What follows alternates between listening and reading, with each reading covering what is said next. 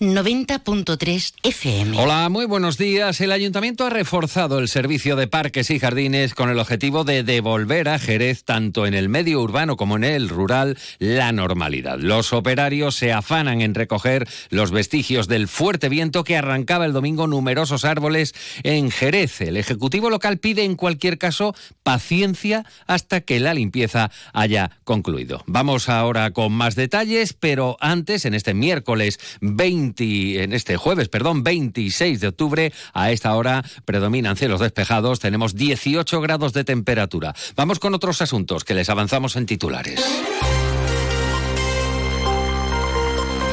Más de uno Jerez. Juan Ignacio López, Onda Cero. Se lo venimos contando en Onda Cero. Jerez va a pedir la declaración como zona gravemente afectada tras eh, los destrozos ocasionados por la borrasca Bernard. Lo ha anunciado el gobierno local argumentando los daños registrados tanto en el Jerez urbano como rural. Se inicia la formación de los abogados del turno de oficio en violencia de género en Jerez para mejorar la asistencia a víctimas. Un paso más de esta institución que recientemente ha sido designada como violeta contra la violencia machista. Dos detenidos en una operación de la Guardia Civil han incautado más de 700.000 cigarrillos de contrabando y 649 plantas de marihuana contaban con cámaras de seguridad 24 horas y la infraestructura para el cultivo en interior enganchada a la red eléctrica pública. Incorporación importante en el Hospital de Jerez, una técnica pionera en la provincia para tratar miomas con radiofrecuencia. Se realiza de forma ambulatoria con alta a la paciente a las dos o tres horas de la finalización del procedimiento que se realiza en 10 minutos. Y la Real Escuela Andaluza del Arte Ecuestre acoge el concurso internacional de enganches con más de 30 carruajes. Es un concurso de carácter internacional y se suma a la celebración del 50 aniversario de la institución ecuestre. Antes de entrar en materia, vamos a conocer qué tiempo nos aguarda para este jueves. Agencia Estatal de Meteorología. Luce Shopping, el mayor centro outlet de la provincia de Cádiz, patrocina este espacio. Luce Peda, buenos días. Buenos días. Este jueves el cielo quedará cubierto en la provincia de Cádiz con la llegada de un frente que anuncia precipitaciones a partir del mediodía, más probables e intensas en la mitad oriental de la provincia. Las temperaturas apenas van a cambiar y el viento del oeste arreciará siendo más intenso en las horas centrales del día con el paso del frente. La máxima prevista es de 23 grados en Algeciras, Arcos de la Frontera y Rota y 24 grados en Cádiz y en Jerez de la Frontera. Es una información de la Agencia Estatal de Meteorología. ¿Conoces el único centro outlet de la provincia de Cádiz? Visita Lutz Shopping y encuentra las primeras marcas con hasta un 70% de descuento durante todo el año. Y no te pierdas el mejor ocio y restauración al aire libre. Para saber más, entra en www.lutzshopping.com.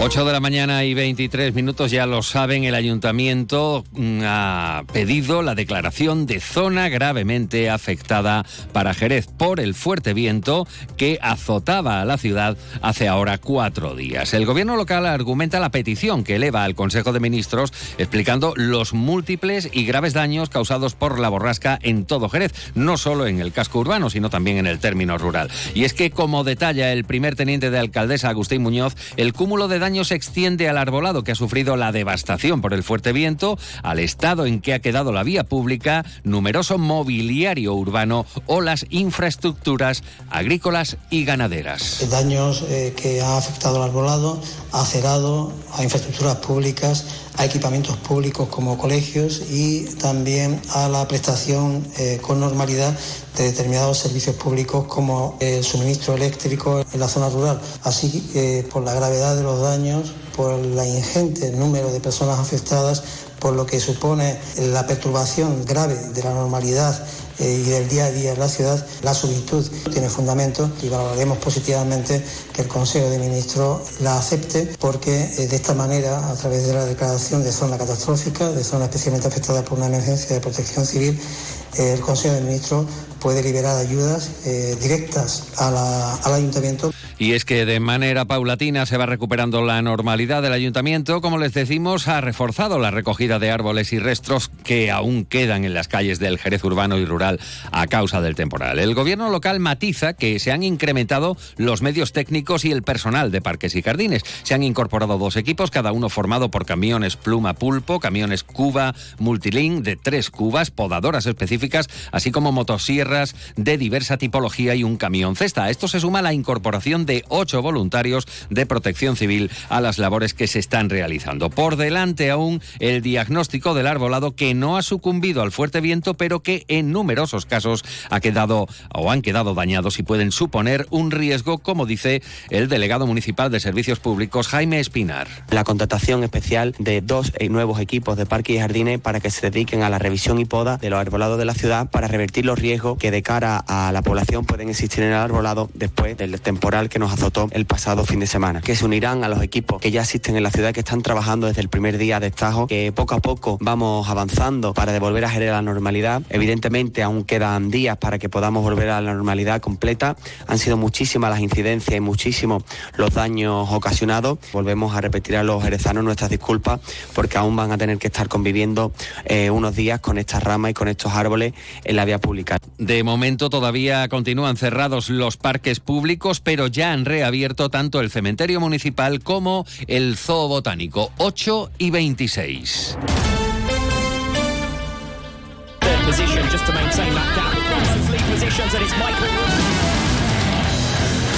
El Mundial de Superbike vuelve a Jerez. Del 27 al 29 de octubre, vente a vivir la última prueba de la temporada de Superbike y Super Sport. El circuito de Jerez recupera este gran evento para su calendario y no te lo puedes perder. Mundial de Superbike. Del 27 al 29 de octubre en el circuito de Jerez Ángel Nieto.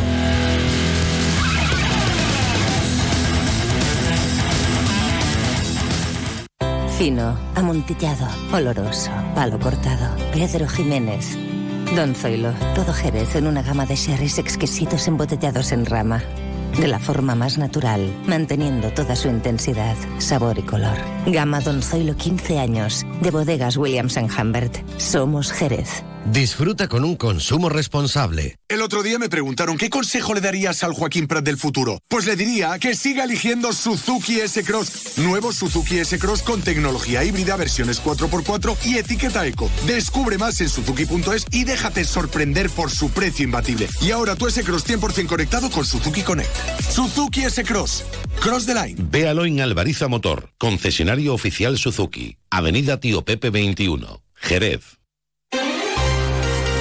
8 y 28 minutos de la mañana, noticias de Jerez en más de uno en Onda Cero. Formar a los abogados y abogadas que prestan asistencia a las mujeres víctimas de violencia de género en el sistema de justicia gratuita en aspectos prácticos del proceso al que se enfrentan cuando dan el paso de denunciar. Este es el objetivo del curso organizado por la Consejería de Justicia y también la de Inclusión e Igualdad en el Colegio de Abogados de Jerez. Para contar con la perspectiva de los distintos operadores jurídicos, estos cursos cuentan eh, componentes eh, como profesionales de la judicatura, la fiscalía y la abogacía, ya que el objetivo es abordar los aspectos prácticos de la instrucción, el enjuiciamiento y la asistencia en los procesos de violencia de género desde la perspectiva de la víctima. Angélica García Castillo es diputada de la Junta de Gobierno del Colegio de Abogados de Jerez. Entonces, la mujer que necesite ayuda, que necesite auxilio, pues sabe que este colegio, que ya de todas maneras venía siendo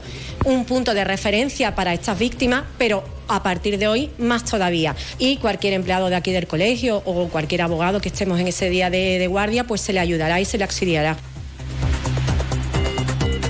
Y este próximo domingo 29 de octubre se conmemora el Día de las Personas sin Hogar. Están escuchando a Secou, que, es usuario del Centro de Día del Salvador. La Plaza del Arenal ha sido el escenario para la lectura de un manifiesto reivindicando la falta de acceso a derechos y la desprotección social de las personas sin hogar. Llegamos así a las ocho y media de la mañana. Continúan informados en compañía de Onda Cero en más de uno con Carlos Alsina. Aquí en la realización técnica ha estado Pepe García. La actualidad local y comarcal regresa a esta sintonía a las 11 de la mañana.